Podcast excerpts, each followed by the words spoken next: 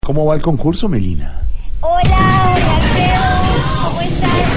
Bien. Espero que Yo me llamo, cada vez está mejor este año. La verdad, nos quedamos esperando que llegaras tú con ese busito morado y dijeras, yo me llamo Barney. No, no, no. Mentiras, Tengo otros mentiras. colores. Eh, mm, Sí. es que tú tienes un cuerpo como el jurado de Yo me Ay, llamo. muchas gracias. Cuando no está el maestro César, ¿Cómo por así? supuesto. ¿Cómo? Le falta escola. No. Melina, ¿por, por qué nunca han tenido en Yo Me Llamo un Pimpinela? pues porque Lucía y Joaquín ya están más separados que los pechos de Amparo Grisal. No.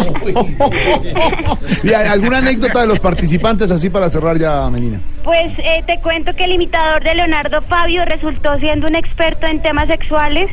Es que, ¿cómo será que aquí ya le dicen Leonardo Fa- Flavia? Ah, Sí, bueno, sí, claro. Bueno, eh, saben que los dejo porque tengo que ir a presentar.